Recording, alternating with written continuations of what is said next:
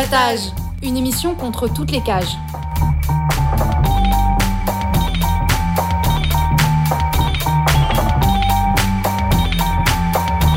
Carapatage, c'est une émission contre les prisons, la répression et le contrôle. À travers l'actualité de l'enfermement, mais aussi son histoire. En racontant les luttes à l'intérieur et à l'extérieur. En échangeant ce qu'on a vu, lu et entendu.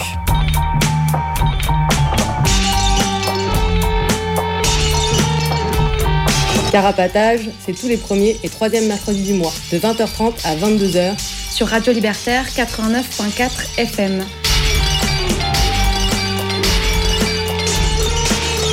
Carapatage contre toutes les cages.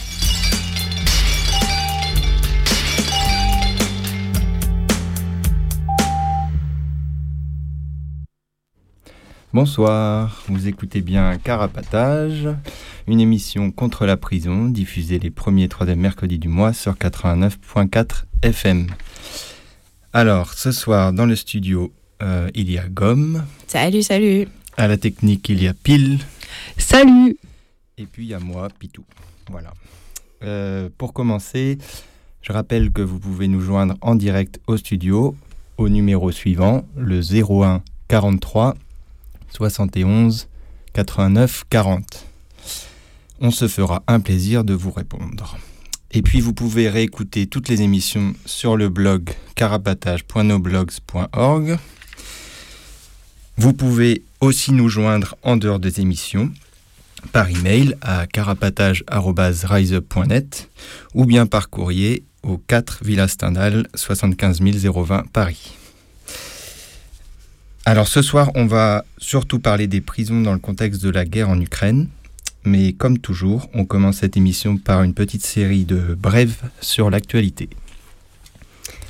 Et on commence euh, avec une euh, bonne nouvelle qui nous arrive de Metz, et plus précisément du centre de rétention administrative de Metz-Queuleux. Et ça s'est passé euh, la semaine dernière, mercredi dernier. Dans la soirée, il y a 12 retenus qui ont réussi à s'évader du CRA. Il y a eu un début de révolte et c'est seulement à la fin, une fois que le calme était revenu, que les flics se sont rendus compte qu'il manquait 12 personnes. Euh, ils avaient euh, réussi à crocheter plusieurs portes avec un crochet artisanal. C'est ce que euh, les flics ont vu a posteriori sur les caméras de surveillance. Et après ça, ils ont escaladé une clôture. Malheureusement, il y en a un qui est tombé et qui s'est blessé et qui du coup a été arrêté directement. Et il y en a un autre qui a été interpellé le vendredi dernier au Luxembourg suite à un vol à l'étalage. Il s'est fait arrêter par les flics luxembourgeois qui ont euh, appelé euh, les flics français pour leur dire qu'ils avaient arrêté quelqu'un qui faisait l'objet d'un mandat de recherche en France. Voilà pour la collaboration entre euh, le Luxembourg et, la France. Et du coup, cette personne, il a été jugé en comparution immédiate lundi dernier pour soustraction en réunion à une rétention administrative d'un étranger. Et il a pris malheureusement 7 mois de prison ferme, plus une interdiction du territoire français de 10 ans. Et euh, on ne sait pas ce qu'il en est pour euh, celui qui était tombé euh, le soir même de l'évasion, qui avait été arrêté le soir même. On ne sait pas s'il y a eu des suites judiciaires pour lui. On n'a rien trouvé dans la presse le concernant. Et en tout cas, il n'y a pas de nouvelles des dix autres. Et donc, on espère qu'ils continuent à cavaler et on leur souhaite bon vent. Grave. Incroyable cette histoire, malgré qu'elle soit entachée d'arrestation.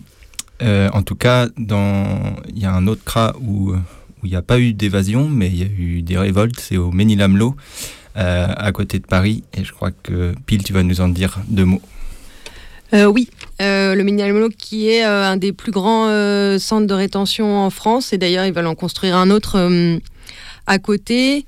oui, une énième révolte dans ce centre de rétention où il y a déjà eu beaucoup de choses qui sont passées en 2021, des incendies, des grèves de la faim des évasions. Et, euh, et la, situation ne change pas euh, à l'intérieur. Et là, dans deux bâtiments euh, sur trois, je crois, il y a eu, dans la nuit du 3 au 4 septembre, des portes qui ont été défoncées, du feu qui a été mis dans les bâtiments.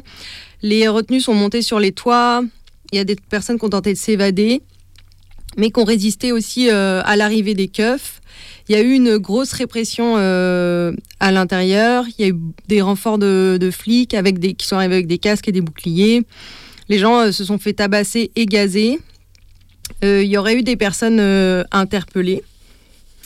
Mais euh, on n'a pas de plus de nouvelles que ça. Euh, je vous invite à aller voir euh, sur le site abalekra.noblogs.org si vous voulez avoir plus d'infos. Pour l'instant, il n'y en a pas encore, mais c'est possible qu'il y en a qui arrivent dans les prochains jours. Et, et cette, cette révolte a fait suite aussi, quelques jours auparavant, il y avait eu une grève de la faim dans le bâtiment des hommes qui s'est étendue au bâtiment des femmes. Euh, face au refus de soins et à la nourriture qui est toujours aussi euh, dégueulasse. Et euh, dans le courant du mois d'août, il y avait eu des prisonniers qui s'étaient révoltés, compris deux à quatre mois pour participation à un groupement armé de dégradation et rébellion suite à un mouvement de révolte. deux à quatre mois de prison ferme. Voilà, donc là c'est un peu l'actualité de ce qui se passe en ce moment au centre de rétention euh, du Ménil-Amelot. Et euh, bah, voilà, en solidarité à l'extérieur, il y a eu un petit rassemblement avec euh, des échanges de paroles entre les gens venus et les gens à l'intérieur, et aussi un feu d'artifice tiré en solidarité. Voilà. Ok. Eh ben, à présent, Gomme, tu vas nous donner quelques nouvelles de Boris, un compagnon condamné pour un, un incendie d'antenne relais. Oui, on avait déjà parlé euh, de lui plusieurs fois dans des émissions précédentes. Boris, qui est euh, ce compagnon anarchiste euh, qui a été arrêté en septembre 2020 pour l'incendie de deux antennes relais dans le Jura en mars, en avril 2020, et qui avait été condamné en première instance à deux ans de 4 ans de prison, dont deux fermes, et, euh, et qui avait fait appel de cette décision. Et malheureusement, suite à ça, en août euh, du coup de 2021, il y a eu un incendie de cellule, euh, un incendie de sa cellule, dans lequel il a été gravement blessé. Et depuis, il est toujours hospitalisé, du coup, au début à l'hôpital de Metz, vu qu'il était en prison à, Nancy. Hein, à l'hôpital de Metz et maintenant à l'hôpital de Besançon euh, et, donc son appel euh, est en suspens pour le moment vu qu'il n'est pas en état d'être jugé. Euh, en tout cas, ce que je voulais dire, c'est que après, après le, la justice qui lui en voulait maintenant, c'est l'hôpital. il se prend la répression de la part de l'hôpital. avec ben, notamment un parcours de soins. il a été placé dans un service qui n'est pas approprié à la rééducation qui devrait à laquelle il devrait avoir le droit. Et aussi, il y a eu euh, cette année un signalement fait euh, par sa médecin référente et son assistante sociale pour qu'il soit placé euh, sous curatelle renforcée.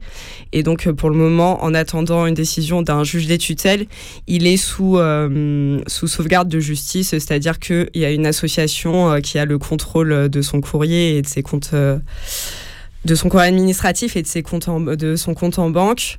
Euh, cette association, c'est l'UDAF, l'Union départementale des associations familiales, euh, qui est euh, l'association qui gère la majorité des tutelles curatelles en France. Ils ont plus de 50% des personnes placées de cette manière-là. donc il y a eu cette décision de sauvegarde de justice. Et il euh, y a euh, un tract, euh, il y a eu plusieurs tracts qui sont sortis, mais pour dénoncer cette situation et le fait que, que voilà, l'hôpital lui mette des bâtons dans les roues pour, pour accéder aux soins qu'il veut et pour pouvoir décider de ce qu'il souhaite pour lui-même. Et il y a des tracts qui ont été écrits pour dénoncer cette situation, dont un qui a été diffusé devant l'hôpital de Besançon, donc où il est hospitalisé.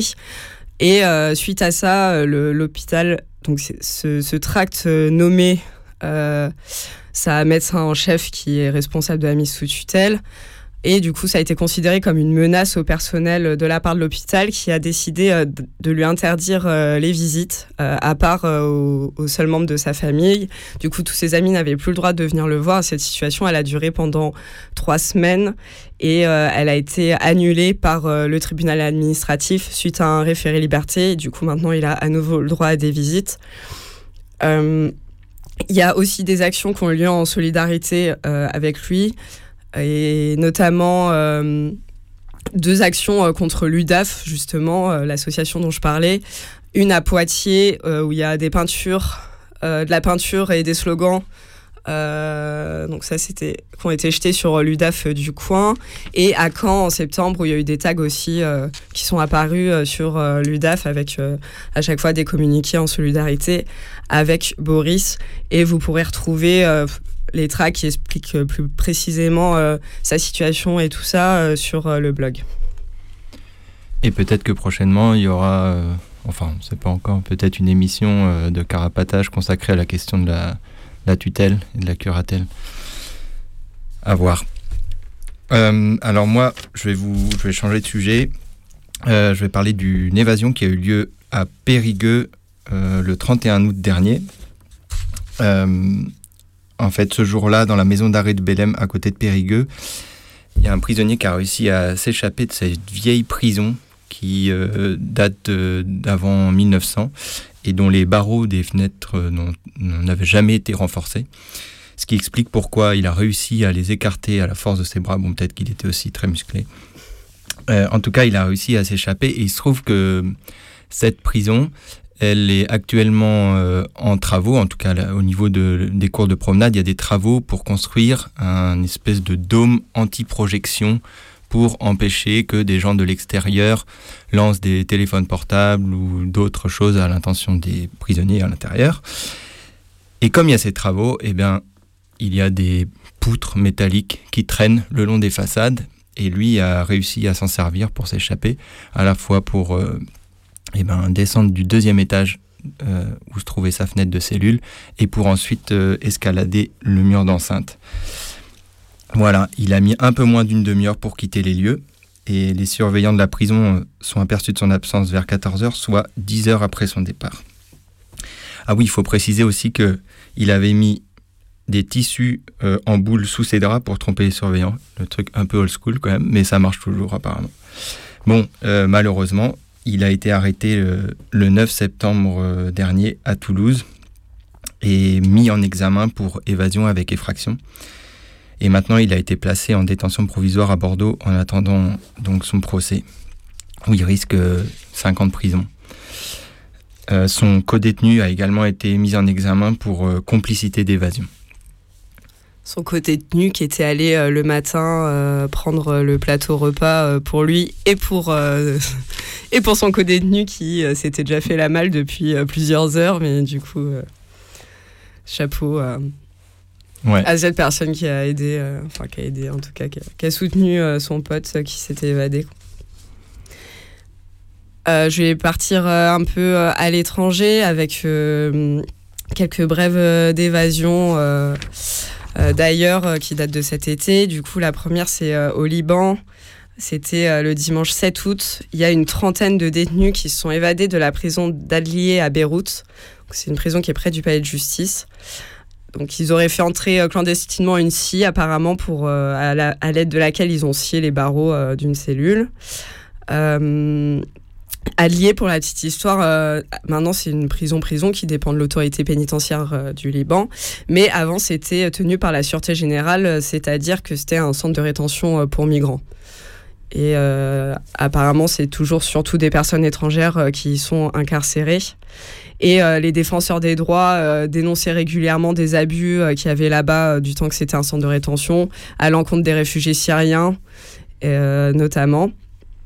Et, et aussi cette évasion, enfin, elle, est, elle arrive à un moment où il y a une crise économique qui fait qu'il y a beaucoup de, de matons qui démissionnent pour aller chercher des meilleurs revenus d'après euh, la presse en tout cas. Et euh, il y a quatre personnes qui ont été rattrapées le lendemain, mais euh, a priori les autres n'auraient pas été rattrapées. La deuxième évasion dont je voulais parler, c'est passé en République démocratique du Congo. C'était le 16 août dernier. Il y a 58 détenus, ce qui correspond à la totalité des personnes qui étaient enfermées dans cette prison. Du coup, 58 euh, détenus de la prison euh, de Louisa, dans la région du Kasaï central, qui est une, prison apparemment euh, hyper vétuste, où, où il y a la majorité des personnes enfermées sont, enfin la majorité, qu'il y a beaucoup de personnes en tout cas qui sont enfermées, qui n'ont pas de, qui sont pas condamnées et qui n'ont aucune perspective de procès euh, ni euh, de sortie. En tout cas, c'est ce qui était dénoncé en 2020 par une ONG. Euh, il dénonçait aussi le fait qu'il n'y avait pas que c'était difficile l'accès à l'eau et à la nourriture dans cette prison et qu'il y avait en plus des cas de torture.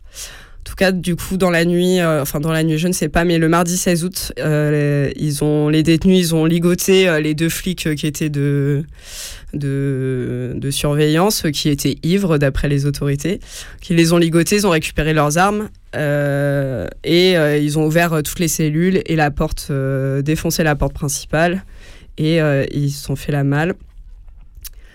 Je voulais préciser aussi quelques jours plus tôt, du coup, dans la nuit du 9 au 10 août, il y avait une évasion encore plus massive, donc toujours en RDC.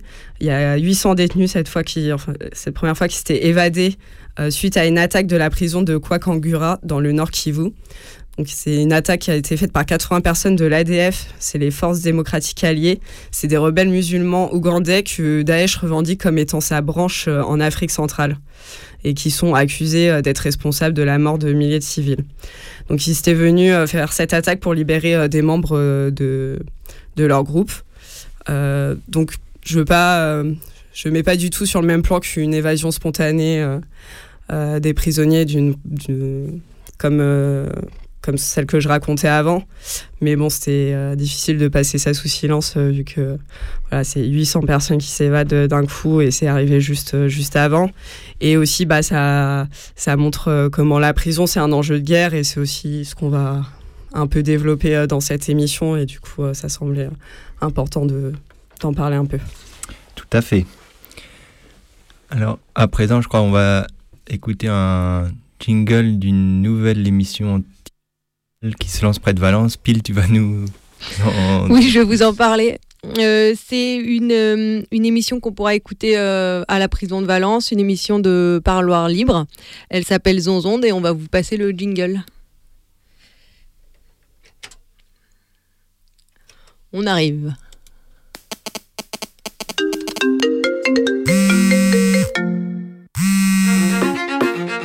À partir d'octobre, Zonzonde. Zonzonde. Zonzonde, une émission pour les prisonniers de Valence et leurs proches. Tous les deuxièmes mercredis du mois de 20h à 21h sur Radio Méga 99.2.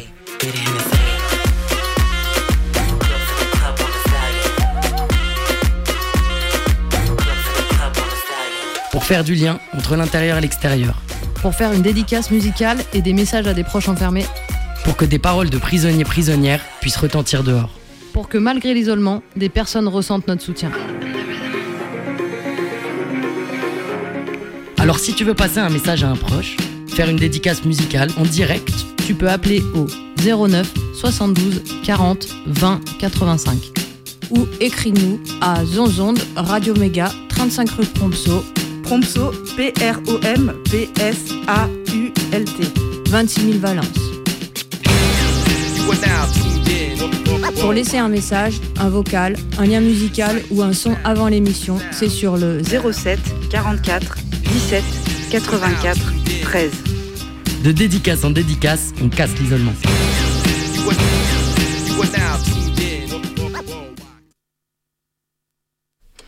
Alors voilà, n'hésitez pas à faire passer l'info euh, de cette euh, nouvelle émission. Euh, et on voulait aussi vous annoncer euh, une projection alors euh, du film Nos Horizons. Un film, un documentaire de, enfin film documentaire de Charlotte Cailleux qu'on a reçu ici en juin dernier.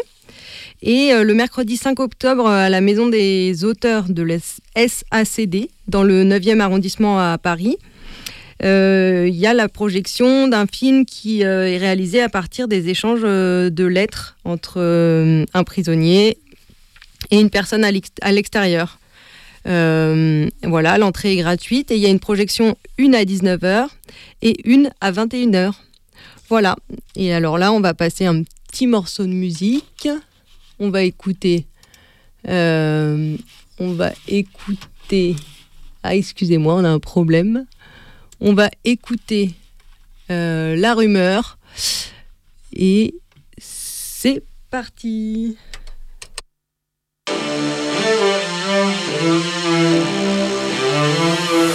Car tout porte à croire que les Tiécars ont toute la France contre eux et bien avant que ça reparte. Et on a noyé dans des litres d'essence.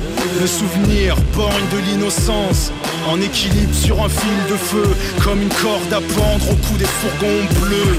C'est ni le pied ni la gloire quand tout crame. C'est même pas une réponse à la hauteur du drame. Mais c'est comme ça, c'est tout, c'est tout ce qui reste. Quand le quartier fait même peur à la peste. Ma vie, mon cœur ne flanche pas. Mon père, ma mère ne pleuraient pas. Si on se jette dehors avec le diable au corps, c'est qu'on refuse de vivre sans honorer nos morts. porte à croire que les Tiécars ont toute la France contre eux et bien avant que ça reparte en queue.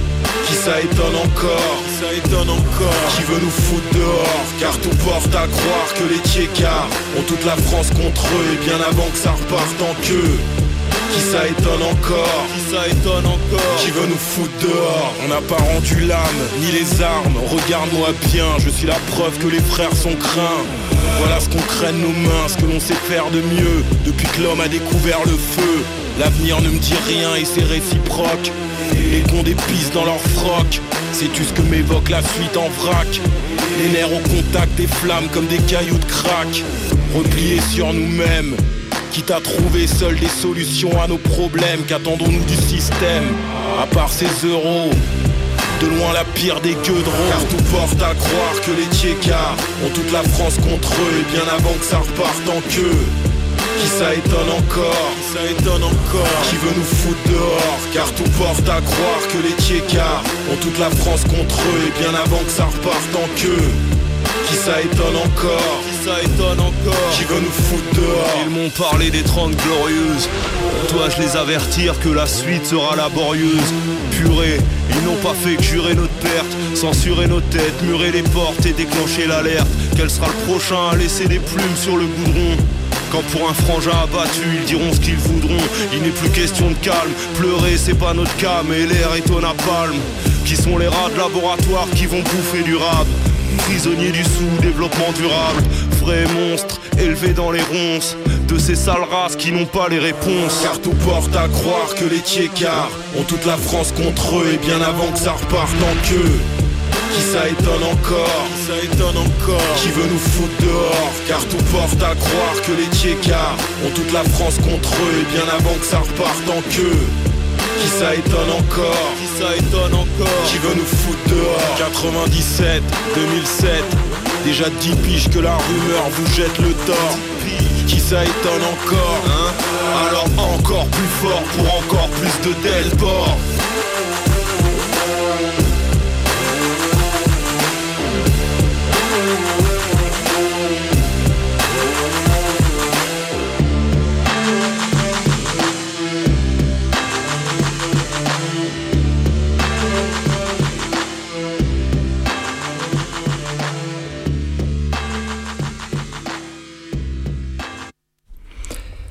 Voilà, on vient d'écouter Qui ça étonne encore de La Rumeur. On est toujours dans Carapatage et on va désormais passer à notre thématique du soir. Alors, au début du mois de mai dernier, on a fait une première émission sur les prisons et la guerre en Ukraine. Et aujourd'hui, on avait euh, envie d'en faire une autre avec le même point de départ. Euh, en gros, le point de départ, c'était ça. je vais le lire. La guerre, comme celle en cours en Ukraine, c'est celle des puissants qui s'affrontent pour le contrôle d'un territoire. Et comme à chaque fois que les puissants se font la guerre entre eux, c'est au prix de nombreuses victimes parmi toutes celles qu'ils écrasent, déjà en temps de paix, chacun de leur côté ou ensemble avec des intérêts communs. À certains endroits, la mort, de faim, de soif, d'un obus ou d'une balle s'est imposée dans la vie quotidienne. Dans ce contexte d'extrême violence, on avait envie de parler de celles qui vivaient déjà avant la guerre une autre forme de violence de l'État, l'enfermement. Alors l'idée de cette deuxième émission, c'est de faire le point, quatre mois plus tard, alors que la guerre n'est pas prête de s'arrêter, que l'on compte désormais au moins 50 000 morts, dont 14 euh, 000 euh, victimes civiles, euh, enfin 5, 767 morts civils et 8 292 blessés civils, d'après l'agence de l'ONU, d'après une estimation récente de l'ONU. Et dans les 50 000 morts, on compte les soldats russes et ukrainiens. On voulait donc faire le point quatre mois plus tard, alors qu'il y a près de 7 millions de personnes qui ont fui la guerre, que des villes n'ont cessé d'être bombardées pendant des semaines, voire des mois, que la, propagande bat son plein dans les deux camps, que l'État ukrainien euh, reprend désormais le contrôle de territoires conquis par les Russes, que les États-Unis et d'autres États membres de l'OTAN ne cessent d'envoyer des armes de plus en plus lourdes à l'Ukraine, que des États européens interdisent l'accès à leur territoire ou ont envie d'interdire l'accès à leur territoire aux personnes de nationalité russe, euh, et encore bien d'autres choses que tu vas nous dire, Margot. Euh, pour plus de précisions sur les dernières nouvelles euh, par rapport à, ce conflit, à cette guerre. Euh, donc il y a eu euh, là depuis le début du mois de septembre, il y a eu une contre-offensive ukrainienne dans, au sud et à l'est du pays. Et il y a en 3000, pardon, 3000 km et 20 localités qui ont été repris en quelques jours du coup début, début septembre par les pouvoirs ukrainiens, notamment dans la région de Kharkiv. Euh, dont euh, les villes de Kupiansk et d'Izium, qui sont euh, des points stratégiques ferroviaires. D'ailleurs, à Izium, il y, a un charnier qui a été découvert. Ils ont trouvé 400 tombes et une fosse commune de 17 soldats ukrainiens après le départ des Russes, avec des corps qui présentaient des signes de torture, d'après ce qu'on a pu lire dans la presse. Et ils ont aussi retrouvé 10 salles de torture euh, dans les, toutes les zones récupérées euh, sur cette contre-offensive. Il y a un enjeu euh, notamment sur euh, l'oblast de Lugansk, du coup dans euh, la région du Donbass, qui était le seul, du coup oblast, région, hein, la seule région qui était entièrement sous contrôle russe depuis le depuis le printemps. Et là, lundi dernier, donc avant-hier, avant-hier, il y a les troupes ukrainiennes qui ont repris pour la première fois une ville dans ce dans cette région. du coup, c'est la ville de Bilorivka. Désolé pour les prononciations euh, de tous les noms russes. Je, ne sais pas si c'est correct. Euh, il y a également eu des, euh, des dirigeants pro-russes donc dans les dans les républiques séparatistes dans le Donbass qui ont été tués. Donc le vendredi 16 septembre, il y a le procureur de la République de Louhansk, du coup une des deux républiques séparatistes qui ont, été, euh, qui ont déclaré leur indépendance en 2014 euh, euh, donc dans la région de, du Donbass.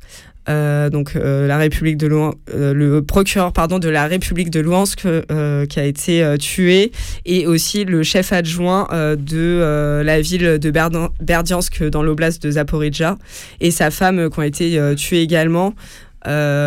Il y a eu en plus un bâtiment administratif qui a été. Euh, donc tout ça, c'était le même jour, hein, c'était le vendredi 16 septembre. Il y a eu aussi un, bâtiment administratif euh, à Kherson euh, qui, a, qui, a, été détruit et il y a une chef du département qui a été blessée dans cette attaque. Et après, apparemment, il y aurait une vingtaine d'assassinats de, d'autorités, enfin de gens au pouvoir pro-russes dans les les régions qui, qui, ont déclaré leur indépendance en 2014, qui ont été assassinés euh, depuis, le, depuis le début, euh, de, depuis le début de la guerre. Euh, donc, et aussi, il y a aussi deux groupes de députés municipaux en Russie, pour le coup, euh, suite à, ces, euh, du coup, à cette euh, contre-offensive ukrainienne plutôt victorieuse.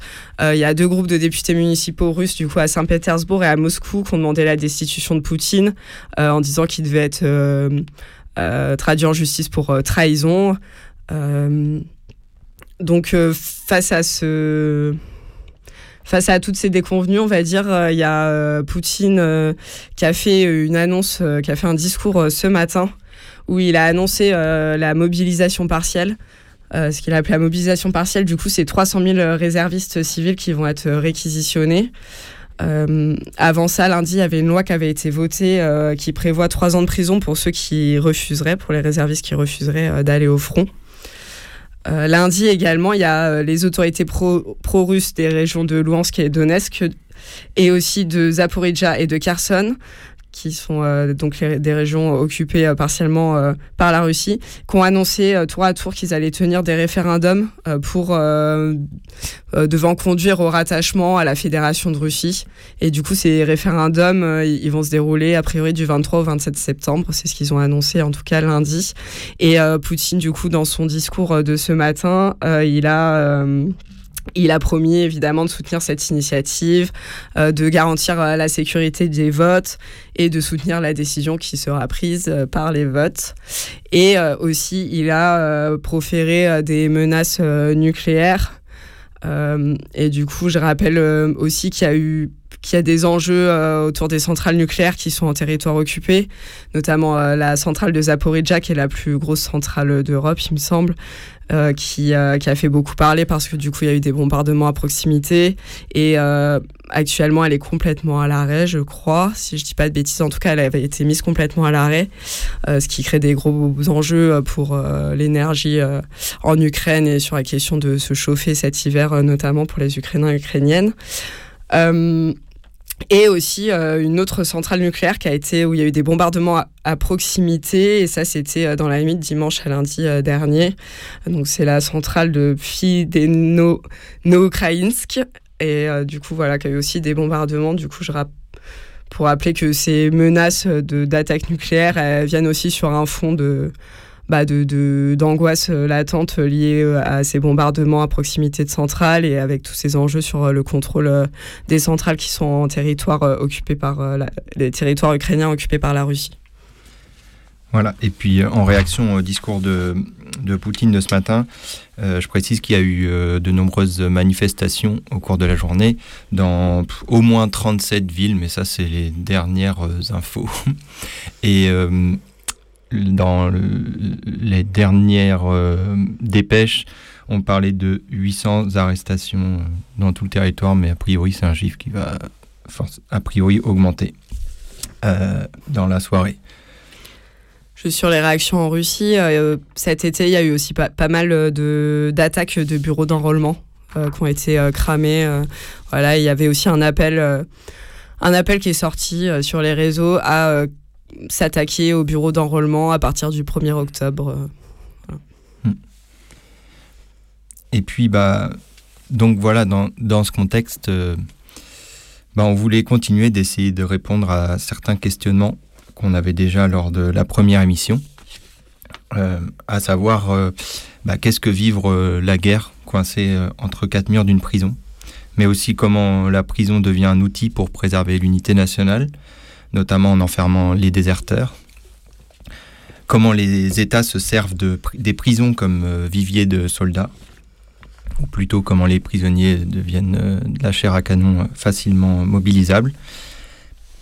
Et puis on voulait aussi parler des camps de filtration que l'État russe a mis en place pour asseoir son contrôle dans les territoires nouvellement conquis. Voilà. Pour expliquer un peu notre démarche, le choix de parler de ces questions en particulier, ça s'est fait au gré des informations qu'on a pu trouver. En gros, pour être clair, personne d'entre nous n'est allé en Ukraine ou en Russie ou ne connaît quelqu'un qui connaît qui, vit là-bas ou a vécu là-bas. On se base uniquement sur ce qu'on a pu trouver sur Internet, que ce soit dans la presse, les réseaux sociaux ou des blogs. Donc si des gens qui ont d'autres infos, d'autres connaissances sur le sujet veulent participer, bah, c'est carrément bienvenu. C'est possible, je le rappelle, de nous joindre par email à carapatage.riseup.net. Voilà un peu pour la présentation de la thématique de ce soir. Et avant de se lancer dans le vif du sujet, eh ben on va réécouter un peu de musique. On va écouter du post-punk russe du groupe Ploho et sa chanson Zakladka.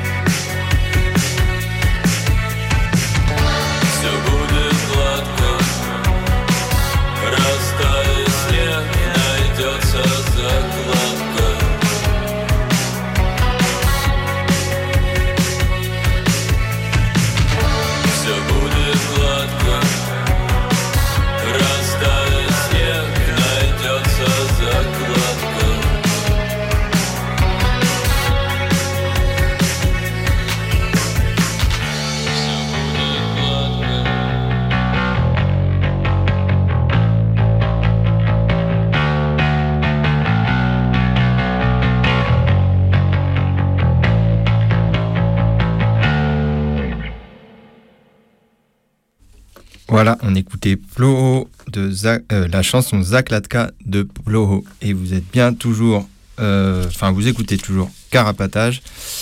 Euh, je rappelle que vous pouvez nous joindre au cours de l'émission au numéro suivant, le 01 43 71 89 40. Et on enchaîne tout de suite avec Gomme, qui n'est pas surprise puisqu'on n'est que deux ce soir.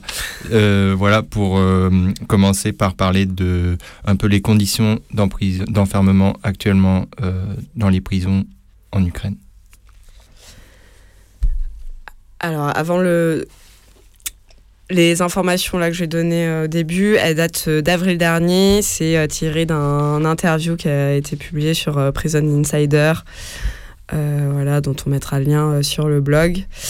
Euh, donc avant le début de la guerre, il y avait déjà 20% des prisons ukrainiennes qui étaient en territoire, enfin qui étaient en territoire séparatiste russe, pro-russe, soit ce qui représente 15 000 prisonniers. depuis le début de la guerre, dans les zones occupées, il y a certaines prisons qui sont toujours gérées par l'Ukraine, même si elles sont en zone occupée. Euh, et même si par ailleurs euh, les renseignements ukrainiens euh, disent qu'il y a des matons qui sont à la botte des Russes, en gros. dans d'autres prisons en territoire occupé, c'est les Russes qui ont complètement la main mise après que les matons ukrainiens aient fui en zone ukrainienne. C'est le cas par exemple de la maison d'arrêt de Starobilsk, de la prison de Mariupol et la prison de Berdiansk. À Mariupol, par ailleurs, il y a un prisonnier qui a été tué euh, en résistant euh, à la prise euh, de la prison par les Russes. Il y a aussi la prison de l'oblast de Kherson où les, forces russes elles ont pris toutes les données des, des matons. elles ont saisi toutes les données pour voir s'il y en avait qui avaient participé à la guerre côté ukrainien. Donc là, je vais d'abord parler de un peu des conditions dans les, les prisons qui sont encore sous euh, contrôle euh, ukrainien, euh, soit parce qu'elles sont qu'elles soient en territoire occupé ou ailleurs en Ukraine. donc que disait cette interview, c'est que dans les, dans les prisons sous autorité ukrainienne, les prisonniers, ils, doivent bosser et participer à l'effort de guerre.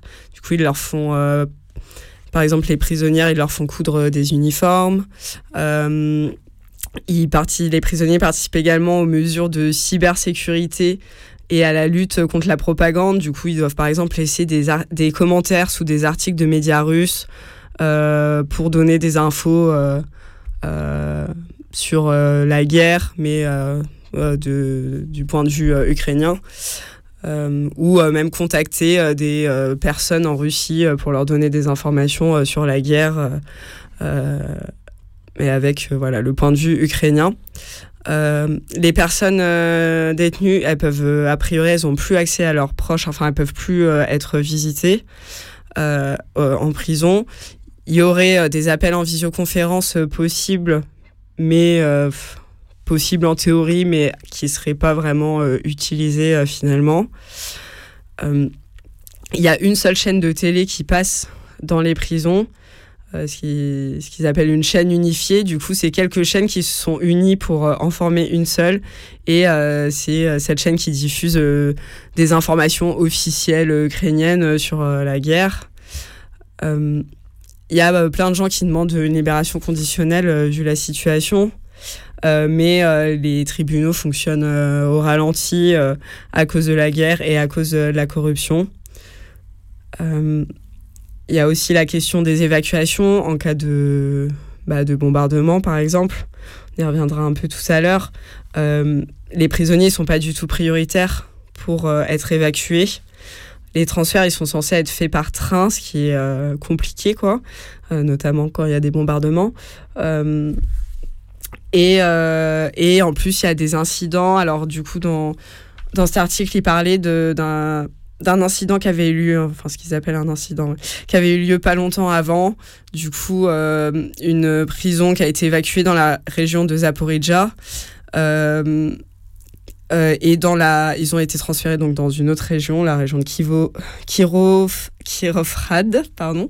Et à leur arrivée, ils ont euh, subi un, passage à tabac euh, en masse, apparemment par des membres de la garde nationale ukrainienne.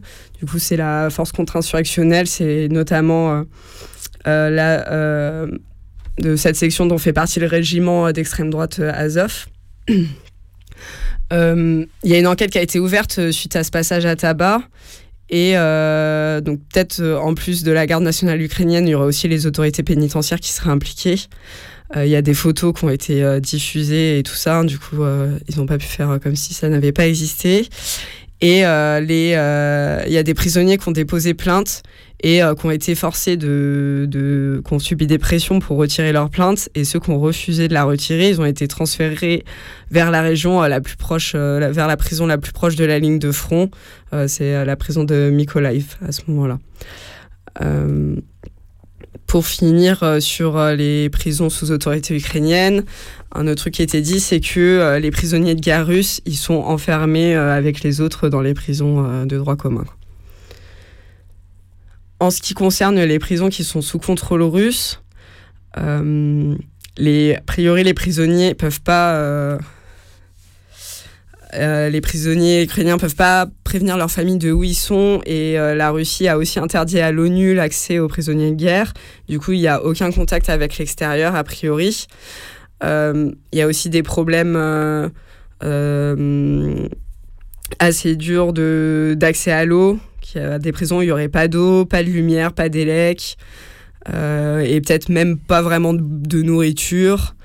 Euh, il y a un exemple qui était cité de, euh, dans la prison de Mykolaiv, justement près de la ligne de front, où les prisonniers sont restés sans eau pendant cinq jours. et voilà, ça c'est un centre, Mykolaiv, c'est un centre de détention provisoire. Il y a eu d'autres d'autres infos plus récente, du coup, qui date de cet été, sur la prison euh, d'Olenivska, du coup, qui est également euh, sous contrôle russe. C'est une prison qui est un peu particulière euh, parce que c'est une prison sécuritaire où c'est surtout, voire exclusivement des prisonniers de guerre qui sont enfermés, du coup des prisonniers, des, des gens de l'armée, des militaires de l'armée ukrainienne ou des des, euh, des personnes qui aident l'armée ukrainienne, qui sont accusées de le faire par les Russes. Et euh, donc c'est une prison qui est dans l'oblast de Donetsk. Euh, et donc il y a eu un, un, article qui est sorti avec une femme qui raconte un peu les conditions, ce qu'elle a vécu dans cette prison. elle raconte qu'elles étaient six dans une cellule pour deux, qu'il euh, y avait une seule petite fenêtre dans la cellule, mais qu'une tôle avait été soudée avec juste des petits trous percés dedans et que c'était la seule lumière qu'elles avaient dans la cellule. Que euh, par contre, euh, toutes les portes du bâtiment étaient ouvertes et que, alors qu'il faisait moins 2 à l'extérieur et que du coup le froid était hyper dur à supporter.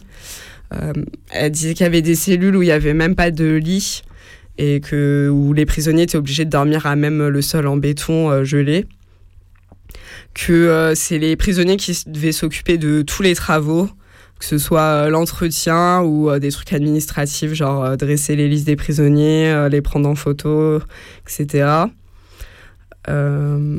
qui a eu quand même le 17 mai des travaux qui ont été faits et une cuisine enfin qui a été mise en place et un four électrique qui s'est mis à fonctionner. Elle raconte que qu'il y a la musique à fond, genre la radio FM qui est à fond tout le temps, des alarmes lorsqu'il y a l'électricité qui se coupe et que du coup ça fait euh, qu'il y a du bruit tout le temps, une cacophonie en permanence, que la lumière euh, était allumée en continu dans la cellule.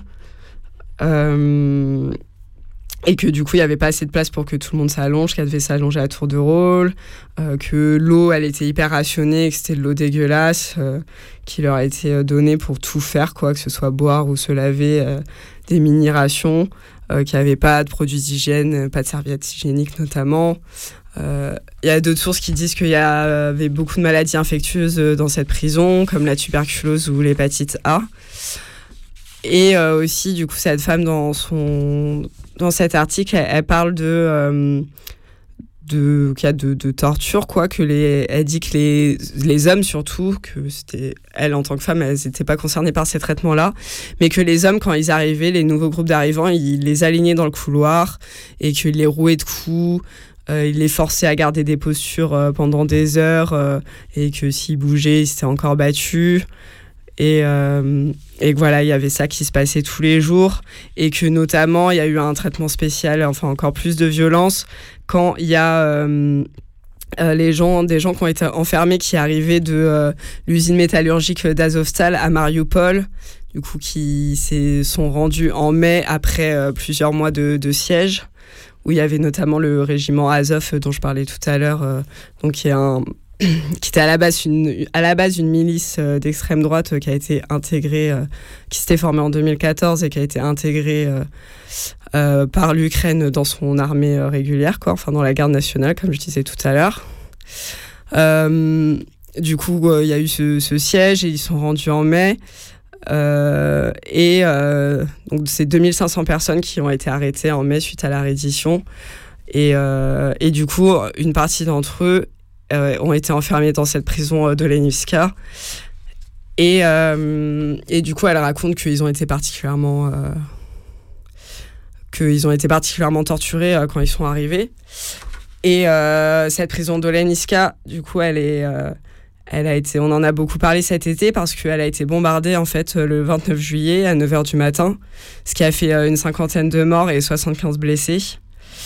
Et, l'Ukraine et la Russie se renvoient la balle.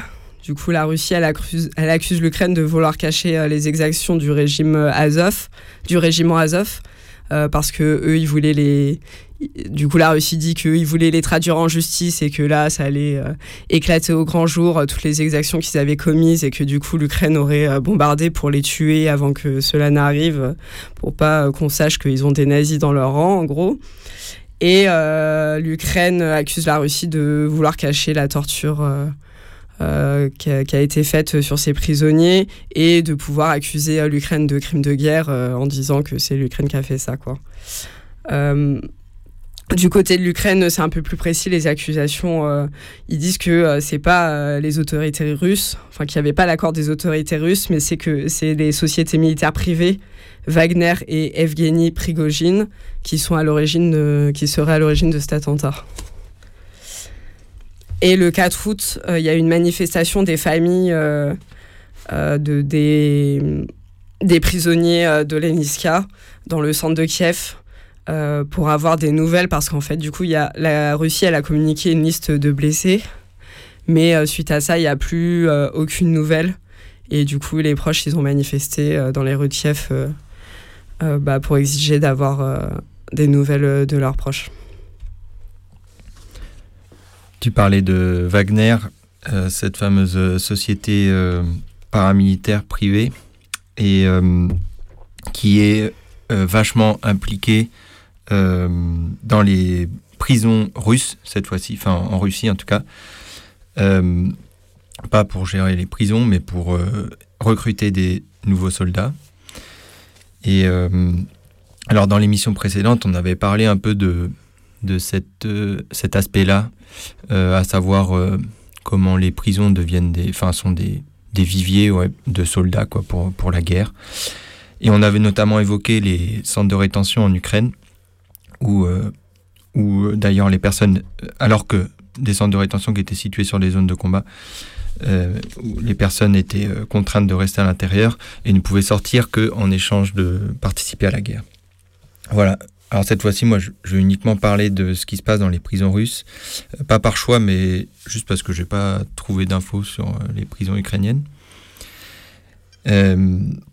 alors simplement, euh, bah oui, depuis à peu près depuis le début de la guerre, il y a euh, une importante campagne de recrutement dans les prisons russes, qui est euh, en grande partie menée par, cette, par la société Wagner et l'un de ses représentants ou chefs, je ne sais pas comment dire, comme tu as dit, Yevgeny Prigogine.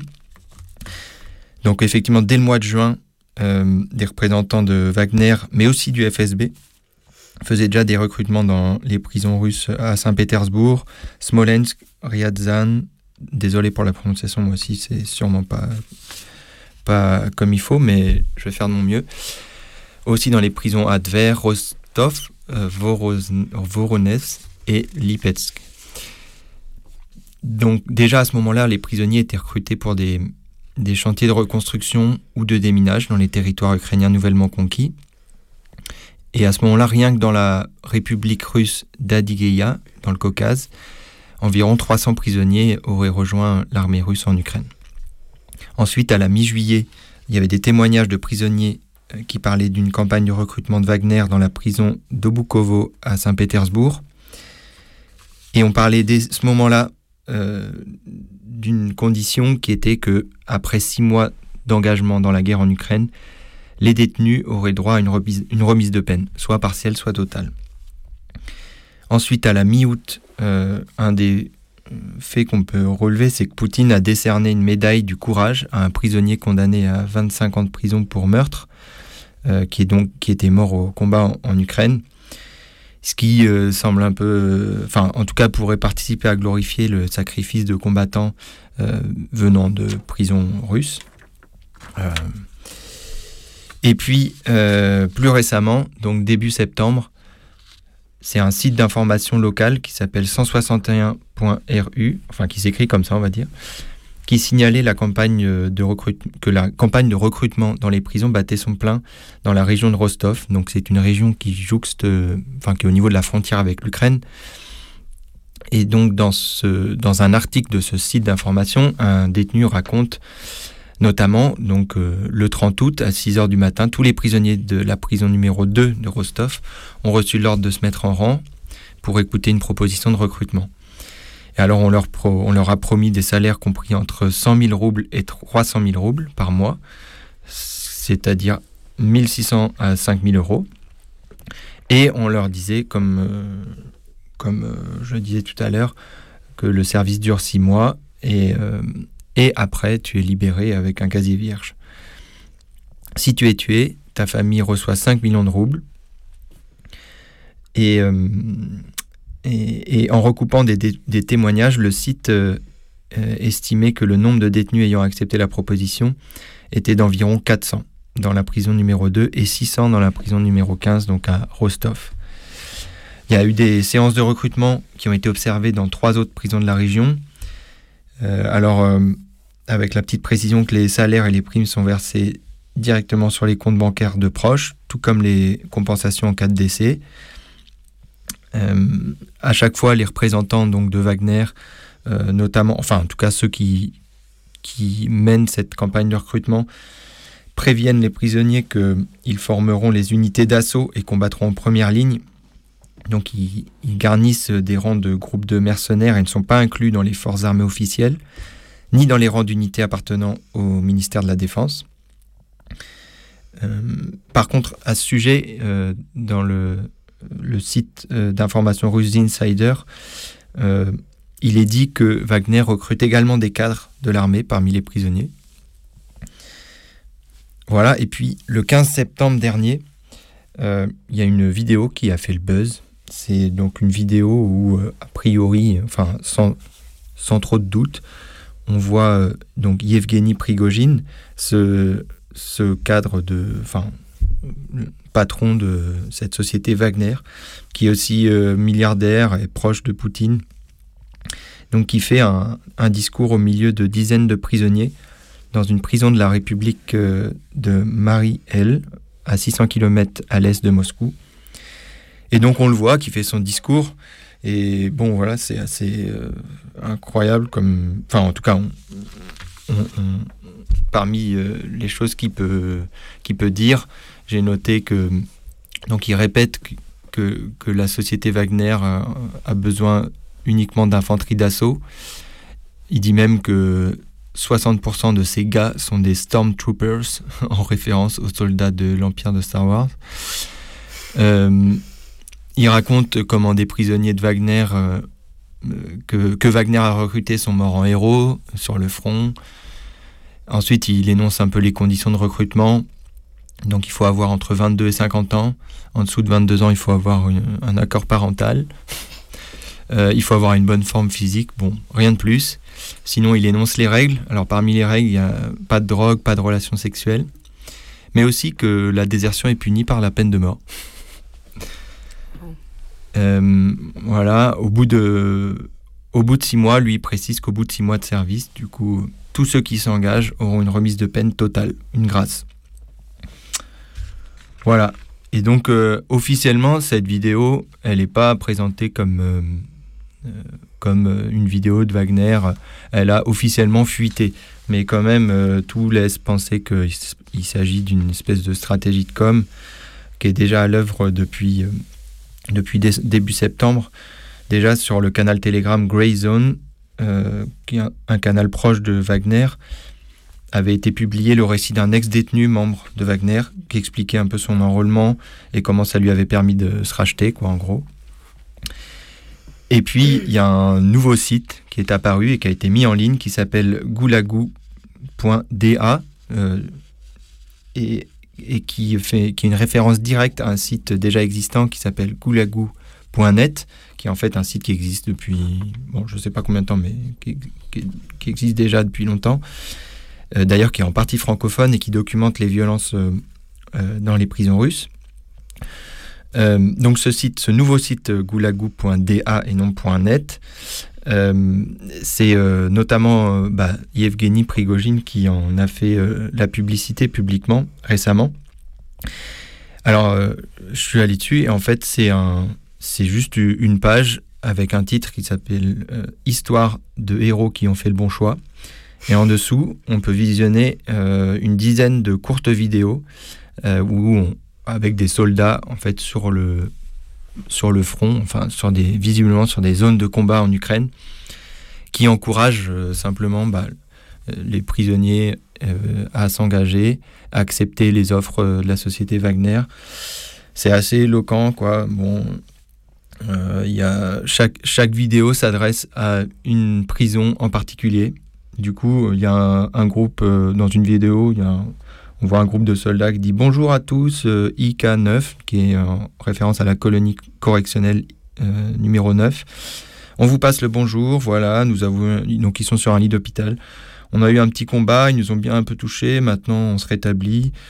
Euh, euh, on, a, on est entré dans une zone boisée, il y avait beaucoup de nazis, mais on, on leur a quand même botté le cul. Enfin, c'est assez caricatural comme euh, genre de vidéo. Et puis il y a d'autres vidéos qui disent n'ayez pas peur, euh, faut se, faut accepter, faut s'engager. Bref, voilà pour la, petite histoire, enfin les espèces de petites stratégies de propagande pour euh, alimenter cette euh, campagne de recrutement. Et d'ailleurs, au passage, Prigogine, euh, enfin, je sais pas pourquoi je dis ça, mais j'ai lu qu'il avait lui-même passé 12 ans, de, 12 ans en prison quand il était plus jeune. Il avait été condamné pour vol, notamment. Peut-être ce qui explique son aisance aussi, aller dans une prison, à parler avec des prisons. Enfin, j'en sais rien, je dis ça comme ça. Je voulais dire deux, trois mots sur ce qu'on sait de ce qui se passe côté ukrainien. Du coup, il y a ça Côté ukrainien, ils recrutent aussi euh, dans les prisons, a priori. En tout cas, on ne sait pas grand-chose, mais ce qu'on sait, c'est que la grâce présidentielle, elle a été accordée à 363 prisonniers qui étaient déjà entraînés au combat. Et du coup, elle, leur a été accordée en échange qu'ils rejoignent le front pour euh, combattre. Et euh, il y a aussi des suspensions de peine. Du coup, ça veut dire que les personnes, les prisonniers euh, sortent faire leur service militaire, mais que c'est pas décompté de leur peine de prison, qu'ils n'ont pas de remise de peine. Du coup, une fois qu'ils ont fini leur service, ils retournent en prison, euh, finir. Euh, enfin, une fois que. À la fin de la guerre, ils retourneraient en prison pour finir leur temps, pour finir de purger leur peine. Voilà pour ce qu'on sait de comment ça se passe du côté ukrainien. Et a priori, il y aurait pas mal de, prisonniers intéressés. Euh, il y en aurait été 1000 qui auraient été recensés, euh, bah, qui seraient intéressés par cette suspension de peine. Et ce qui est pas mal lié au fait qu'il y a un, sentiment patriotique exacerbé qui a été observé dans les prisons et qui est relié par les gens qui en parlaient dans l'article que j'ai lu, qui est relié à cette chaîne unique dont je parlais, qui, qui, voilà, qui fait de la propagande toute la journée euh, dans les prisons. Ah, puis je rajoute un, petit truc, donc je reviens sur le contexte russe, mais euh, où il y a un, journaliste d'investigation, bref, Andrei Zakharov, euh, qui a aussi trouvé des, des annonces de recrutement qui avaient été publiées sur les sites internet de deux hôpitaux psychiatriques à Saint-Pétersbourg. Alors, ils n'existent plus, mais, bon, voilà. Il avait fait sortir cette info. Et puis, dans un autre genre, euh, pas dans les prisons, mais en dehors, à Saint-Pétersbourg, il y a une, ONG euh, d'aide aux sans-abri qui s'était vu proposer de distribuer des tracts de recrutement euh, bah, aux sans-abri qu'ils aidaient. Voilà. Peut-être on va faire une pause. On a beaucoup parlé. alors on va écouter un peu de musique. On va écouter une chanson qui s'appelle Gia a los guardo, interprétée par Dodi Moscati, qui est donc c'est un chant d'un exilé politique dans une des îles de l'archipel toscan, qui raconte le retour à sa terre natale euh, à la fin du 18e, début 19e.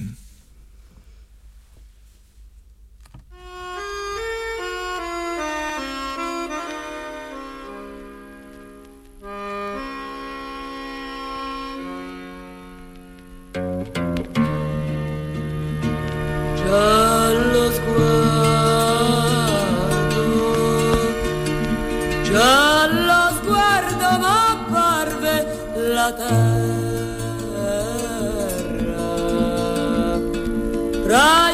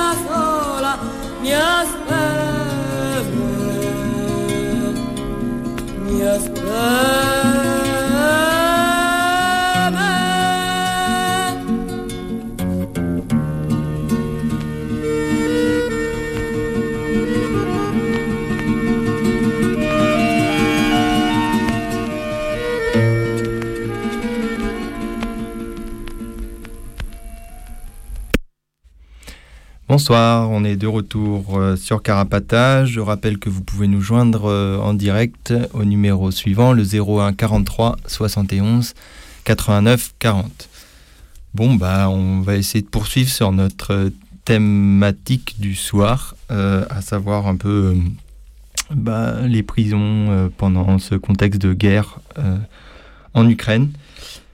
et puis on avait du coup, bah, on avait envie de parler de la question de la désertion et de la répression de la désertion. Euh, comment les prisons servent euh, à enfermer les déserteurs ou en, tout cas à euh, les empêcher de passer à l'acte ou de fuir. Lors de l'émission précédente, on avait pas mal parlé de l'application de la loi martiale en Ukraine et les peines de prison prévues par le Code pénal pour les déserteurs ukrainiens. Euh, pour rappel, depuis février 2022 en Ukraine, c'est la mobilisation générale. Euh, les hommes entre 18 et 60 ans ont interdiction de quitter le pays et doivent aller se présenter à l'administration pour être enregistrés. Alors s'ils ne sont pas tous forcés d'aller se battre, la pression des services de recrutement de l'armée ukrainienne devient chaque jour plus forte. Il y a des militaires ou des policiers qui font du porte-à-porte pour intimer les gens d'aller au centre de recrutement. Euh, ils patrouillent aussi, notamment dans les villages où, euh, par exemple, en Transcarpathie, qui est une région montagneuse du, du sud-ouest, euh, pour, donc ils y patrouillent pour voir si des hommes se cachent. et puis, une fois que les hommes sont amenés, ou en tout cas se pointent au centre de recrutement, ils sont souvent menacés de finir dans une tranchée s'ils ne se montrent pas assez motivés. Et puis euh, la conscription est elle-même devenue une, forme de nouvelle punition quoi, à celui qui ne respecte pas la loi plutôt que la casse-prison ou une amende. Et ben, on lui impose désormais un passage au centre de recrutement, ce qui peut légalement mobiliser immédiatement n'importe quel Ukrainien. Euh, pour, pour info, fin mai, il y avait une, pétition en ligne euh, qui avait récolté plus de 25 000 signatures pour réclamer la levée de l'interdiction de sortie de territoire. Euh, mais Zelensky euh, avait rapidement réagi publiquement en, jouant sur la culpabilisation par rapport à tous ceux qui se battent. Euh, et en gros, tous ceux qui fuient et qui ne sont pas assez courageux. en opposition à tous ceux qui fuient et qui ne sont pas assez courageux. le 5 juillet, il y a, y a aussi une annonce de l'armée qui a brutalement, enfin, qui annonçait que plus aucun homme ne pouvait quitter sa région de résidence. Mais cette fois, il y a eu un, apparemment un tollé euh, important et le soir même, euh, Zelensky a dû rétablir la situation. Donc la libre circulation en Ukraine a été restaurée, mais il faut quand même justifier ces déplacements à chaque fois qu'on quitte euh, donc une des régions, enfin sa région de résidence, son oblast de résidence. Aujourd'hui, en tout, il y aurait près de 280 000 militaires ukrainiens au combat, mais selon les gardes frontières ukrainiens, depuis le début de la guerre, euh, enfin en tout cas selon les gardes frontières ukrainiens au mois d'août, et donc depuis le début de la guerre jusqu'au mois d'août, on compterait à peu près 6400 hommes de 18 à 60 ans qui auraient cherché à quitter le pays sans autorisation et donc qui auraient été arrêtés aux frontières, dont plus de 4000 après avoir essayé de passer à des points de passage illégaux. Ils disent que donc certains euh, auraient essayé de passer en se déguisant en femme, d'autres euh, en essayant de se cacher dans des véhicules. alors, on a essayé de. enfin, je me posais la question de savoir si ces personnes, il faut arrêter, prenaient les peines de prison enfin, prévues par le code pénal. Mais selon un article que j'ai lu, a priori, les gens, la plupart du temps, ils sont envoyés au tribunal et reçoivent une amende d'environ 230 euros. Et ensuite, leurs coordonnées sont transmises au, bureau des conscriptions. En tout cas, quand on avait fait la première émission en mai, on avait vu qu'il y avait un projet de loi qui prévoyait des peines d'un à trois ans de prison pour les conscrits en cas de franchissement illégal de la frontière et de 3 à 5 ans de prison pour les militaires et réservistes euh, mobilisés. Il y avait même un projet de loi qui prévoyait des peines de prison pour les ressortissants ukrainiens vivant à l'étranger qui, s'ils venaient pas euh, se battre euh, au, pays, quoi. Euh, alors à partir de ces chiffres, on imagine bien qu'il y a un nombre assez important de gens qui ont réussi quand même à fuir. au vu notamment, à la fois au vu des chiffres d'arrestation, mais aussi bah, des, nombres de kilomètres, enfin il y a plus de 2 km de frontières, je crois, euh, euh, de frontières terrestres. Euh, bon, mais évidemment, tout ça a un coût. Enfin, ça dépend. J'imagine qu'il y a des gens qui ont réussi à, se barrer sans forcément payer un passeur, mais, mais ça a l'air d'être quand même un peu la norme. En tout cas, selon des témoignages, à la frontière roumaine, il faudrait entre 500 et 2000 euros pour corrompre un garde-frontière. Euh, alors, j'ai trouvé l'exemple d'un jeune euh, à Tiachiv, près de la frontière roumaine aussi, euh, qui s'est fait arrêter en tant que passeur, quoi. Lui demandait 1500 euros pour faire passer la frontière. Et donc, il a été arrêté et condamné à trois ans de prison. Et d'ailleurs, à ce sujet, au niveau national, on compte, enfin, on comptait récemment 170 procédures pénales engagées pour le transport illégal de personnes à travers la frontière, enfin à travers les frontières euh, de l'Ukraine. Voilà pour euh, un peu ce qui, est, du contexte euh, en Ukraine. en ce qui concerne la Russie, donc pour l'instant, il n'y a pas de mobilisation générale. Enfin, je dis pour l'instant parce qu'on pas, on peut lire un peu à droite à gauche que ça ne saurait tarder. Mais bon, comme on disait tout à l'heure, il y a eu ce discours de Poutine de ce matin qui, décrète la mobilisation partielle de réservistes. En tout cas, jusqu'à présent, c'était surtout des. Enfin, l'armée s'appuyait surtout sur des conscrits, c'est-à-dire des soldats euh, jeunes de 18 à 27 ans, éligibles euh, à un an de service militaire obligatoire. Donc au total, c'est près de 135 000 conscrits qui ont été recrutés au printemps, euh, pour la plupart sans formation. Et en fait, après 4 mois d'engagement, ils peuvent changer de statut et devenir des soldats contractuels pour une durée variable. Voilà. Du coup, c'est un peu le, principal vivier, enfin pas si, principal vivier de soldats de l'État russe qui s'appuie notamment sur, euh, enfin, euh, qui euh, appâte un peu aussi les gens avec des salaires quand même pas négligeables. on peut gagner entre 2000 et 6000 dollars par mois, sachant que le salaire mensuel moyen en Russie, c'est 700 dollars. Alors, voilà, il y a, en, Russie, enfin, l'État russe doit aussi faire face à, de nombreuses désertions ou défections dans ses rangs, même si euh, même s'il arrive euh, à, recruter euh, beaucoup de soldats. Et donc, par exemple, en juin et juillet, il y a deux unités présentes dans le Donbass ukrainien qui faisaient état de à peu près 380 soldats réfractaires. Et donc, face à cela, il y a à la fois euh, des prisons qui sont improvisées sur les zones de combat, euh, type euh, à côté de Luhansk, il y avait un exemple d'une prison qui était aménagée dans une école où il y avait plus de 80 militaires qui avaient refusé d'obéir aux ordres, du coup qui étaient enfermés. mais aussi des prisons, bah, des prisons dont la Russie a pris le contrôle, comme à Perevalsk, près de Luhansk également, donc qui sert à enfermer un peu les, soldats réfractaires. Euh, pour info, en Russie, il y a eu donc les, les, peines peuvent aller jusqu'à 10 ans d'emprisonnement pour les membres des forces armées qui abandonnent leur devoir sous serment. Euh, cette législation, elle n'est pas appliquée dans le cadre de l'opération militaire spéciale, euh, puisque officiellement Moscou ne mène pas de guerre contre l'Ukraine. Euh, mais on, imagine bien qu'ils peuvent passer outre cette formalité. pour rappel, l'opération militaire spéciale, c'est le nom qui est donné par les autorités russes à la guerre actuelle en Ukraine. Et en tout cas, lors de ce qu'ils appellent l'opération militaire spéciale, les sanctions pour rupture de contrat euh, sont limitées à renvoyer les soldats sans verser d'indemnité salariale, officiellement.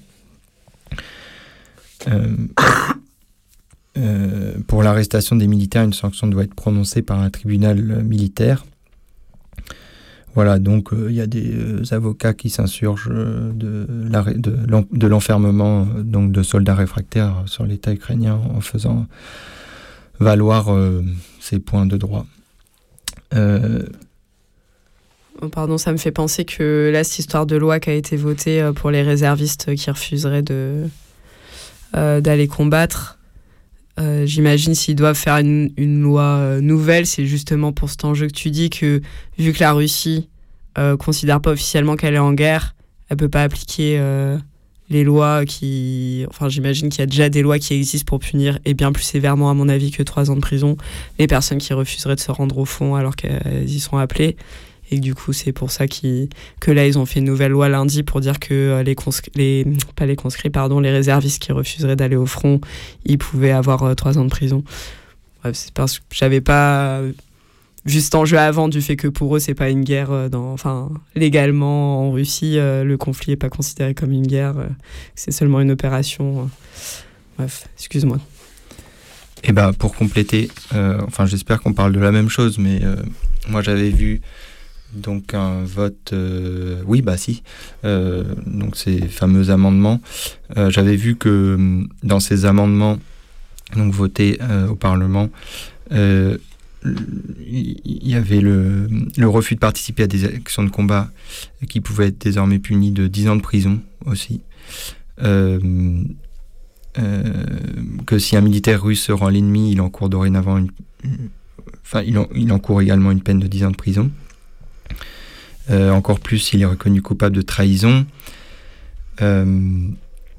et, et dans ces amendements, euh, il y a certains points qui visaient les chefs d'entreprise russes, euh, à savoir que euh, si des entreprises refusent plus de deux fois un contrat de production militaire, le directeur pourrait être envoyé en prison, en tout cas condamné à de la prison. Voilà. Euh, un peu euh, sur, euh, enfin, moi en tout cas, ce que j'avais à dire sur ce point, enfin, sur la question de, de bah, comment on fuit la guerre et comment les États empêchent bah, tous ceux qui essayent de fuir la guerre en les enfermant. Avant de Juste là sur les dernières nouvelles de la mobilisation partielle, apparemment aujourd'hui, suite à cette annonce, euh, il y a plein de gens qui sont en train de se barrer de Russie. Et euh, aussi, on n'a pas expliqué euh, ce que ça voulait dire réserviste, mais c'est pas très clair, j'ai l'impression pour nous ce que c'est, vu que ça a l'air quand même assez différent que la France. Parce que du coup, ce, qu'ils disent, ce que la Russie dit, c'est qu'ils auraient un, un comment, une réserve de 35 millions de personnes ce qui paraît euh, vraiment énorme. Euh, et que du coup, là, sur les 35 millions, ils veulent en prélever 300 euh, 000 pour, pour la guerre actuelle. mais voilà, mais du coup, ça a l'air de, de toucher beaucoup plus de monde que, que ce que c'est les réservistes en France. Et c'est peut-être aussi lié au fait que le, le service militaire il soit obligatoire là-bas, que du coup, à partir du moment où tu as été dans l'armée, tu peux potentiellement être compté comme réserviste euh, de ce qu'on a compris de c'est quoi les réservistes euh, en Russie, mais euh, voilà, c'est pas très clair. Mais en tout cas, il y a plein de gens qui sont en train de se barrer apparemment, enfin qui essayent parce que ils veulent pas partir à la guerre. Hmm. Ouais, et d'ailleurs, ça me fait penser que cette guerre aussi est créée, enfin, je vais pas m'épiloguer sur le sujet, mais elle crée aussi du mouvement dans les États limitrophes et il y a des États européens type la Lettonie qui, qui, qui pensent enfin, refaire un service militaire obligatoire. Enfin, ça a des répercussions sur les États, les États limitrophes. Euh, on va refaire une pause euh, pour digérer peut-être tout ça et on va écouter Eugenio Benato avec sa chanson Ritmo de Contrabando. Non è, non è, non è, non ne amo bacia fuori, naga come queste a casa per comandare un servitore. Non è, non è, non è, non mandare canutte ole, naga giù mandato io, oggi penso le parole. Non è, non è, non è, non ne amo bacia fuori, naga come queste a casa per comandare un servitore. Non è, non è, non è, non mandare canutte ole, naga giù mandato io, oggi penso le parole. Quando suona la taranta, è il mio sud che dal suo ghetto sta sfidando tutto il mondo. Col suo ritmo maledetto sta sfidando anche l'inferno il mio sud scomunicato, quando suona la taranta, quella musica è il peccato.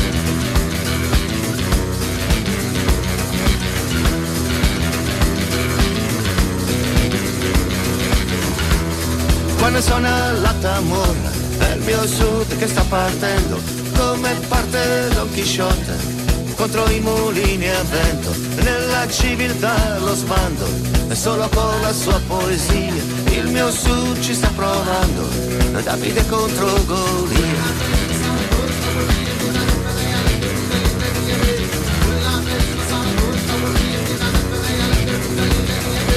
Quando questo ritmo di contrabbando mi fa andare contro vento per seguire fino in fondo quella musica che io sento. È il mio cuore che sta volando per andare all'appuntamento con i diavoli del flamenco e con le streghe di Benevento. È quel ritmo di contrabbando che somiglia a un sentimento. È il mio cuore che sta emigrando verso tutti i sud del mondo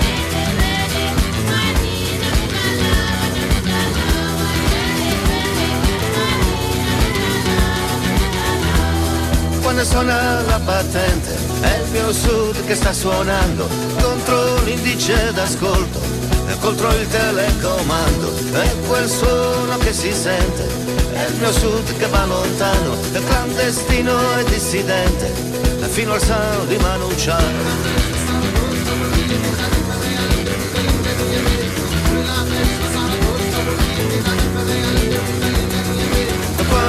questo ritmo di contrabbando mi fa andare contro vento per seguire fino in fondo. Quella musica che io sento è il mio cuore che sta volando per andare all'appuntamento con i diavoli del flamenco e con le streghe di Benevento che nel ritmo di contrabbando mi trascinano fino in fondo nella strada del non ritorno che mi porta dritto all'inferno servitore None, none, none, non mandare che non te ole Naga giù mandato io, oggi perso le parole. None, none, none, non ne un pace Fuori nata, un cucce a casa, fuori come un servitore None, none, none, non mandare che non te ole Naga giù mandato io, oggi perso le parole. None, none, none, non ne un pace Fuori nata, un cucce a casa, fuori come un servitore Quando questo ritmo di contrabbando fa andare contro vento per seguire fino in fondo. Quella musica che io sento è il mio cuore che sta volando per andare all'appuntamento. Con i diavoli del flamenco e con le streghe di Benevento e quel ritmo di contrabbando che somiglia a un sentimento. È il mio cuore che sta emigrando verso tutti i sud del mondo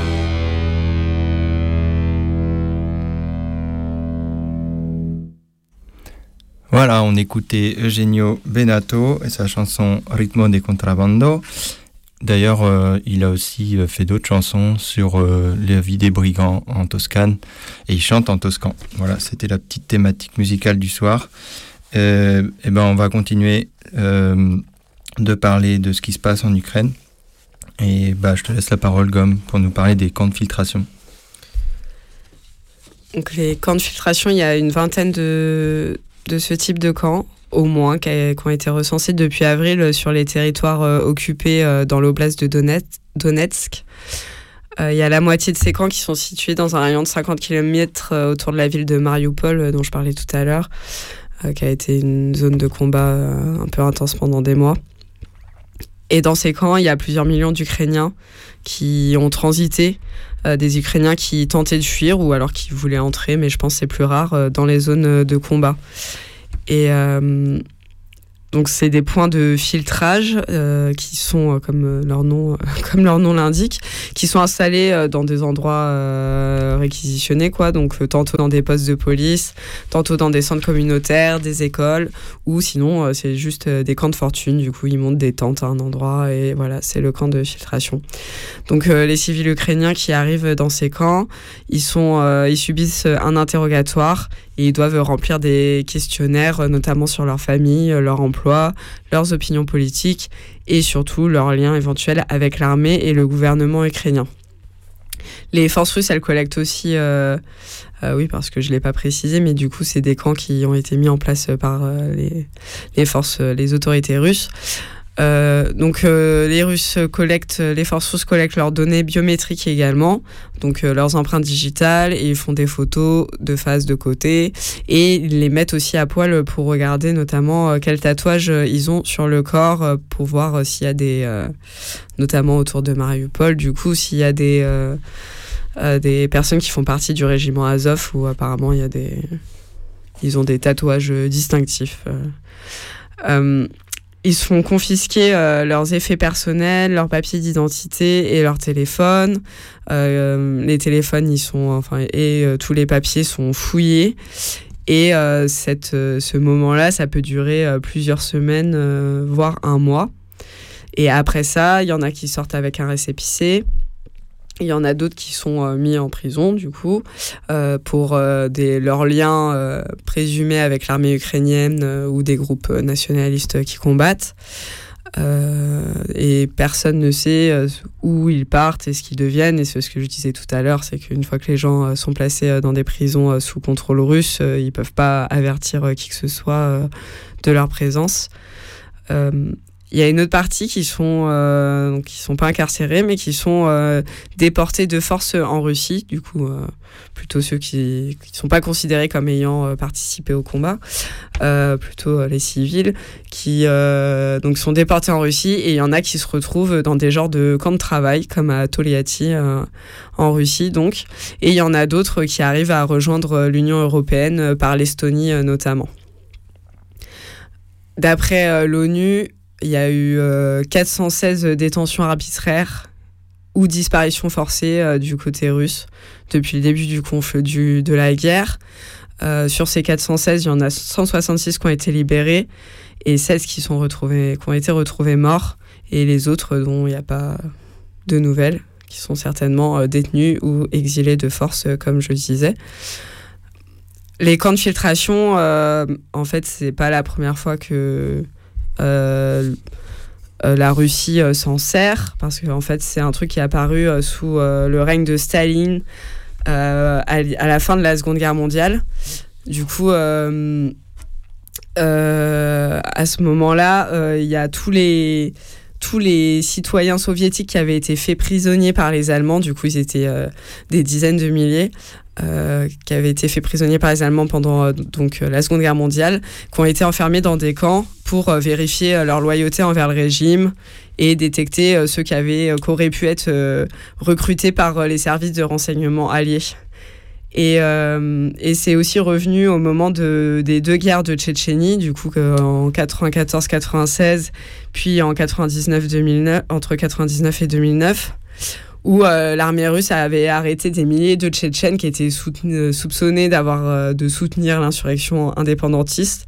Et du coup, pareil, ils les faisaient transiter dans des camps de filtration où ils étaient torturés pour obtenir des aveux de, de, de participation à, enfin, ou d'idées en tout cas indépendantistes et qu'il y, y, a des milliers d'entre eux qui ont disparu ou qui ont été mutilés, qui sont devenus invalides.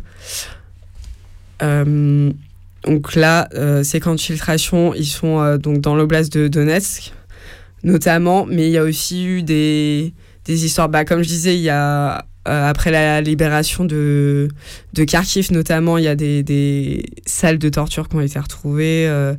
d'après en tout cas les autorités ukrainiennes.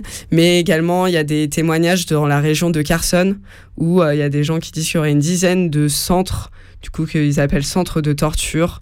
Et, et où euh, les gens sont passés à tabac. Euh, il y a des tirs à, balles réelles près de la tête, des étouffements à l'aide de masques à gaz. Je suis désolée pour l'énumération macabre. Peut-être je, je vais m'arrêter là, mais en tout cas, euh, c'est vraiment des trucs de torture jusqu'à l'électricité en mode guerre d'Algérie. Enfin, voilà. Du coup, du coup, je sais pas ces centres quelle est leur terminologie officielle euh, s'il y en a une, mais en tout cas, euh, je pense c'est un peu lié à ce truc de camp de filtration et de voir, euh, bah, de, bah ouais, de filtrer tous les gens qui se barrent des zones de du front pour voir qui est pro-ukrainien, qui est pro-russe et, et se débarrasser de, des, de ceux qui sont pro-ukrainiens, quoi, en gros. Ou en tout cas, ou d'exiler d'exiler les gens de force. Et... Et voilà pour euh, ce que j'avais à dire euh, sur les camps de filtration. Eh ben, ça fait beaucoup d'informations qu'on a un peu énumérées euh, tout au long de cette émission. en tout cas, il y a un certain nombre de ces infos que vous pourrez retrouver sur le blog carapatage.noblogs.org où on va mettre à la fois des liens d'articles euh, intéressant et euh, de blogs où on a, on a pu pêcher quelques infos. Euh, je rappelle aussi que si vous avez d'autres infos ou envie de participer un peu à, bah, je sais pas, éventuellement une prochaine émission dans quatre mois, puisque a priori cette guerre n'est pas prête de s'arrêter eh ben, vous pouvez nous envoyer un mail à carapatage.riseup.net, mais vous pouvez aussi nous envoyer un mail pour nous dire, euh, je sais pas, qu'on s'est trompé sur des trucs, ou enfin bref, pour euh, ce que vous voulez. Euh, en tout cas, nous, bah, ce soir, on va s'arrêter là. Et, je rappelle qu'on a aussi qu'on a un compte Instagram, at carapatage que vous pouvez nous envoyer du courrier si vous avez envie euh, à l'adresse suivante 4 Villa Stendhal 75 020 Paris. Et euh, en attendant, on vous souhaite euh, bah, d'aller bien. force à toutes celles et ceux à l'intérieur. Et puis bah, à bientôt dans une prochaine émission. Dans deux semaines Dans deux semaines, ouais. En attendant, on va écouter, euh, pour finir cette émission, on va écouter Soul King et l'une de ses dernières, euh, de ses derniers tubes sans visa. Salut. Salut.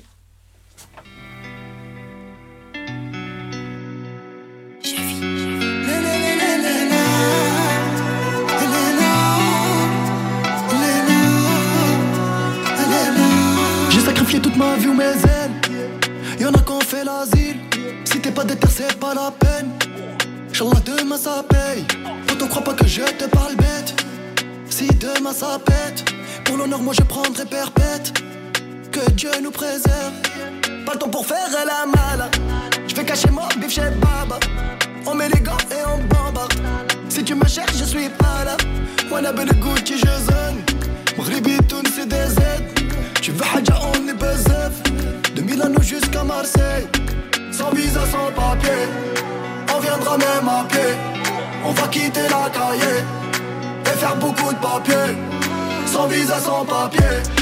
On viendra même à pied. On va quitter la cahier Et faire beaucoup de papier. Sans adresse, sans visa. Ici c'est devenu bizarre. Sans adresse, sans visa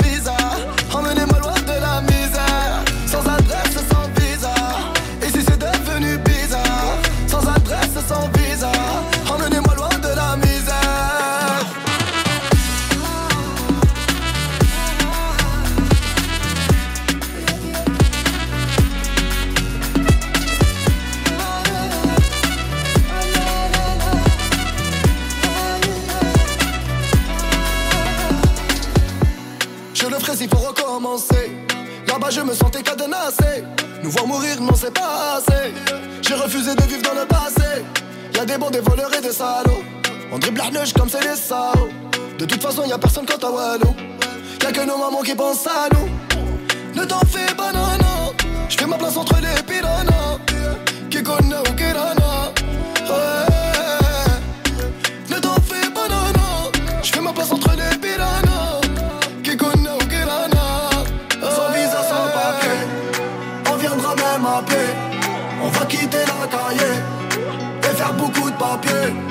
Sans visa, sans papier.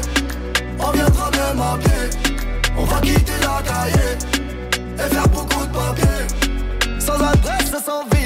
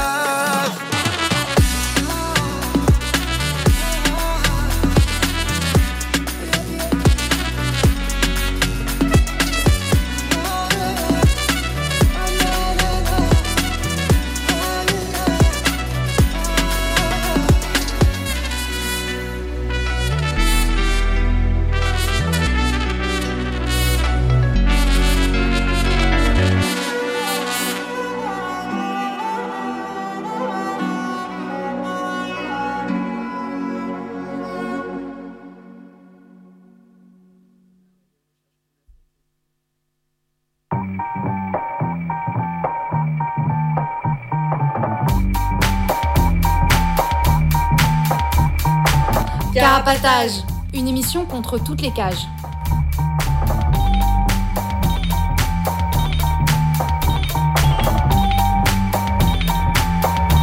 Carapatage, c'est une émission contre les prisons, la répression et le contrôle.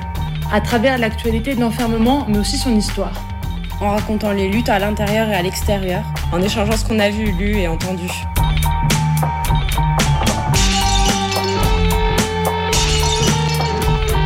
Carapatage, c'est tous les premiers et troisièmes mercredis du mois, de 20h30 à 22h.